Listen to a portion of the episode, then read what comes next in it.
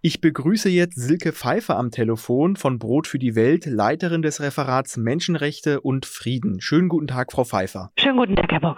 Frau Pfeiffer, seit 2018 veröffentlicht Brot für die Welt ja jährlich den Weltatlas der Zivilgesellschaft. Was kann man sich denn kurz erklärt darunter vorstellen? Ja, zum einen äh, beantworte ich vielleicht zunächst die Frage, was wir unter Zivilgesellschaft überhaupt verstehen. Und dann können wir auch über den Atlas sprechen. Zivilgesellschaft entsteht immer dann, wenn sich Menschen, Bürger, Bürgerinnen zusammenschließen, um gemeinsam für bestimmte Anliegen einzutreten. Das kann in Form einer Bürgerinitiative sein, das kann eine Nichtregierungsorganisation sein wie Brot für die Welt oder Amnesty oder Greenpeace. Das kann aber auch einfach im Rahmen einer Demonstration oder einer sozialen Bewegung passieren. Und ähm, wir stellen fest, dass es solche Organisationen natürlich weltweit gibt, dass die auch eine ganz wichtige demokratische Funktion haben. Sie schauen nämlich Regierungen auf die Finger, sie vertreten oft die Anliegen von, sagen wir mal, äh, Bevölkerungsgruppen, die ansonsten leicht aus dem Blick der Politik geraten. Aber wir, diese Organisationen haben in unterschiedlichen Ländern sehr unterschiedliche Möglichkeiten, sich zu engagieren. Es gibt viele Länder, in denen zivilgesellschaftliche Handlungsräume, davon reden wir, sehr stark eingeschränkt werden, in denen Aktivisten bedroht werden, verhaftet werden, in denen es Organisationen gar nicht erlaubt ist, sich zu gründen, in denen keine Meinungsfreiheit herrscht und so weiter. Und wir versuchen mit dem Atlas ein, eine jährliche Bestandsaufnahme dieser weltweiten zivilgesellschaftlichen Handlungsräume zu machen. Ähm, schauen uns also an, wie einfach oder schwer ist es, in einem bestimmten Land auf die Straße zu gehen und sich zu engagieren. Wie fällt denn diese Bestandsaufnahme in diesem Jahr aus? Also wo ist es besonders schlimm oder wo steht es um die Zivilgesellschaft nicht besonders gut? Ja, wir teilen die Welt in fünf Kategorien auf in dem Atlas. Das tun wir auf der Basis der Daten unseres Kooperationspartners Civicus. Das ist eine internationale Organisation, die ähm, erheben jährlich sehr, sehr viele Daten zu den Freiheitsrechten weltweit.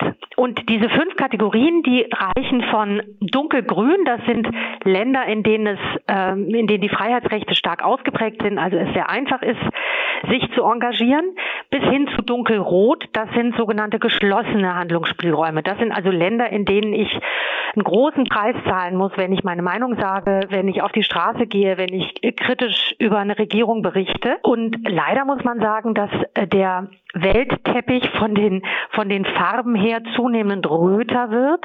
Also wir jetzt übers, über die Jahre hinweg eine zunehmende Verschlechterung oder Verengung der zivilgesellschaftlichen Handlungsräume feststellen. Und im Jahr 2022 ist es so, dass nur drei Prozent der Weltbevölkerung in den dunkelgrünen Ländern leben, also Länder mit offenen zivilgesellschaftlichen Handlungsspielräumen und aber ganze 70 Prozent in Ländern, in denen zivilgesellschaftliche Handlungsräume entweder unterdrückt oder geschlossen sind. Also das wären sozusagen die zwei untersten Kategorien. 70 Prozent, das ist natürlich eine ganze Menge. Und wir haben hier Länder in den dunkelroten Kategorien wie Iran, über den wir ja derzeit viel erfahren und der uns auch in den Berichten ein Bild gibt von dem, von den Risiken, die die Frauen in ihrem Engagement da gerade eingehen. Aber natürlich auch Länder wie China oder ein Land in Zentralamerika wie Nicaragua. Da haben wir selbst viele Partner, die wir unterstützen und die diese Repression tagtäglich auch am eigenen Leib erfahren, weil viele Organisationen schließen mussten, viele kritische Menschen im Exil weiterarbeiten müssen. Also über alle Kontinente verteilt äh, schwierige Situationen für die Zivilgesellschaft. Welche Farbe hat denn Deutschland? Also bei Deutschland ist jetzt so die erste Warnung eigentlich ganz gut. Ähm, was haben Sie in Deutschland festgestellt? Deutschland ist tatsächlich gehört noch zu den Ländern mit dunkelgrüner Farbe. Allerdings sind diese Farben ja also Bänder, also Kategorien. Das heißt, man kann sich entweder an der oberen oder an der unteren, am unteren Ende befinden. Und Deutschland steht da tatsächlich ähm, eher am unteren Ende. Wir haben auch in Deutschland Themen, auf die wir schauen müssen. Wir kennen zum Beispiel ähm, Hetze und, und Anfechtungen gegen Organisationen, die sich für die Rechte von Geflüchteten einsetzen. Wir haben ähm, Hate Speech, also Hassrede gegen JournalistInnen oder AktivistInnen im Netz. Also es gibt durchaus auch Themen, wo wir sagen, hm, da ist, ähm, ist auch in Deutschland tatsächlich Handlungsnot. Und da müssen wir schauen, dass sich die Dinge verbessern. Aber grundsätzlich jetzt im weltweiten Vergleich steht Deutschland natürlich sehr gut da. Was Sie gerade angesprochen haben, was jetzt eher Deutschland betrifft, betrifft ja auch vor allen Dingen dann so den Raum, sage ich mal, im Internet, so die digitale Welt, also Social Media und Co. Im Iran spielt das natürlich auch eine Rolle, natürlich eine andere Rolle wie jetzt in Deutschland. Trotzdem, was würden Sie denn sagen, ist denn für diese Zivilgesellschaft, die Sie beschreiben, das Internet eher ein Fluch oder eher ein Segen? Ja, tatsächlich haben wir in diesem Atlas auch einen Schwerpunkt auf das Thema Digitalisierung gesetzt, ähm, weil es eben tatsächlich beides ist. Es ist ein Segen, weil äh, die Digitalisierung natürlich einiges ermöglicht. Viele Aktivisten können sich eigentlich erst vernetzen, seitdem es das Internet, seitdem es die sozialen Medien gibt. Äh, das ist ein wahnsinnig wichtiger Raum, um sich zu informieren, um zu mobilisieren und sich eben auch zu vernetzen, wie ich schon gesagt habe. Aber von daher überrascht es natürlich auch nicht, dass gerade in, sagen wir mal, schwierigen Ländern auch autokratische Regime sehr stark aufgerüstet haben, um diesen digitalen Raum und das Engagement im digitalen Raum auch zu, ähm, zu unterdrücken, zu kontrollieren, äh, Menschen auch im digitalen Raum zu kriminalisieren. Und das geht hin bis, also das reicht von der Abschaltung bestimmter Internetdienste, Abschaltung des gesamten Internets. Da haben wir, äh, gucken wir uns im Atlas einen Fall an aus Tansania oder aus Indien bis hin zu Überwachungen durch bestimmte ähm, Spähsoftwares, die zum Teil eben auch aus dem europäischen Raum an diese Länder exportiert werden. Also da gibt es eine ganze Palette von, sagen wir mal, zunehmenden Möglichkeiten, kritisches Engagement im Internet zum Schweigen zu bringen und von daher eben auch die Notwendigkeit, ja, auch wenn wir auf Menschenrechte und Freiheitsrechte schauen, auch immer diesen digitalen Raum auch im Blick zu behalten. Gerade im Iran spielt es natürlich jetzt auch eine entscheidende ähm, Rolle, die Zensur im, im Internet. Da ist ja gerade das Regime im Iran dabei, ein eigenes Netz aufzubauen. Sie haben die Überwachungstechnologien angesprochen. Ist es so, dass da tatsächlich ähm, Firmen gibt, die dann hauptsächlich ihren Sitz in Europa haben und die dann an solche mit, mit Regimen zusammenarbeiten? Oh ja, auf jeden Fall. Also Deutschland steht zum Beispiel allein an vierter Stelle weltweit der von, von exportierenden Ländern von ähm, Überwachungstechnologie. Und diese Technologien ähm, werden natürlich nicht nur an, ich würde jetzt mal sagen, grüne Länder, also an Länder, die äh, offene Handlungsspielräume haben, exportiert, sondern wir exportieren in die Türkei, wir exportieren nach Ägypten. Das sind Länder, die ähm, zum Teil schwere Menschenrechtsprobleme haben und wo wir einfach immer befürchten müssen, dass mit diesen Technologien äh, die falschen Leute ausgespäht werden, Oppositionelle, Aktivisten. Ähm, da haben wir immer wieder Berichte und von daher auch, auch eine zentrale Forderung von uns, von Brot für die Welt, dass der Export von Überwachungstechnologien ganz stark an menschenrechtliche Prüfkriterien gebunden sein muss verstehe. Vielleicht noch abschließend, jetzt haben Sie grundsätzlich geschildert, dass sich diese Landkarte der Zivilgesellschaft eher rot färbt. Gibt es denn trotzdem was, zum einen, was Sie fordern und zum anderen, was Sie vielleicht auch positiv stimmt, vielleicht für die nächste Ausgabe Ihres Atlas der Zivilgesellschaft? Ja, also es gibt natürlich immer noch Länder, in denen, ähm, in denen wir ja einig, einigermaßen gute Zustände haben. Ähm, der ganze skandinavische Raum, ähm, Kanada, das sind natürlich Länder, über die wir gerne berichten und die durchaus auch Vorbild sein können.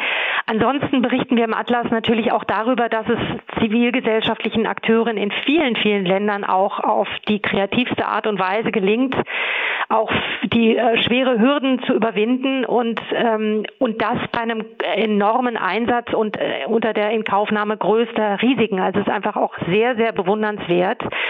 Ähm, zu schauen, äh, wie sich, wie, ja, wie Zivilgesellschaft, wie sie sich einsetzt, wie, wie sich Menschen einsetzen.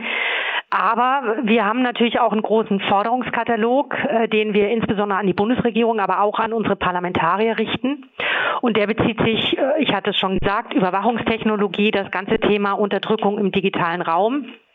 Da geht es aber auch darum, grundsätzlich ähm, in den sagen wir mal, Außenbeziehungen immer wieder auch das Thema Zivilgesellschaft, Menschenrechte und so weiter in den Blick zu nehmen, weil wir einfach nicht vergessen dürfen, dass es handelt sich hier nicht um ein, sagen wir mal, äh, ein Thema, was nur ist nice to have, sondern wir sehen zum Beispiel in einem Land wie Russland, wohin es führen kann, wenn in einem Land systematisch ähm, kritischer Widerstand, kritische Meinungsbildung unterdrückt wird.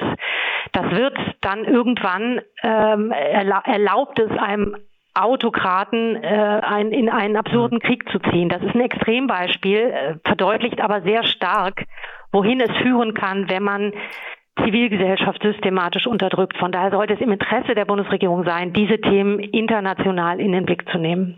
Werden denn Ihre Forderungen, die Sie aufgestellt haben, von der Bundesregierung gehört? Wir haben regelmäßigen Austausch mit der Bundesregierung, ähm, mit der Außenministerin, mit der Menschenrechtsbeauftragten der Bundesregierung, mit verschiedenen Ministerien zu verschiedenen Themen.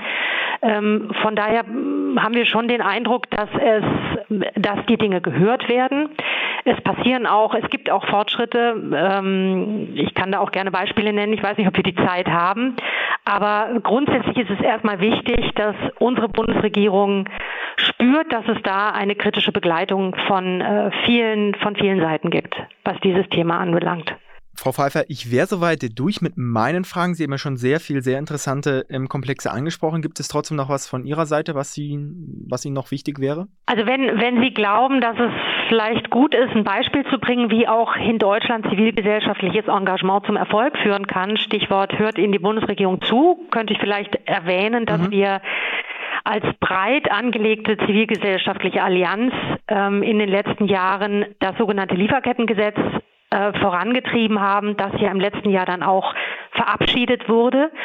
Und das ab Beginn nächsten Jahres alle deutschen oder viele deutsche Unternehmen in die Pflicht nehmen wird, in ihren internationalen Geschäften entlang ihrer Lieferkette Menschenrechte zu achten. Und das ist sozusagen jetzt verbindlich. Es ist nicht mehr freiwillig. Wir haben hier ein Gesetz.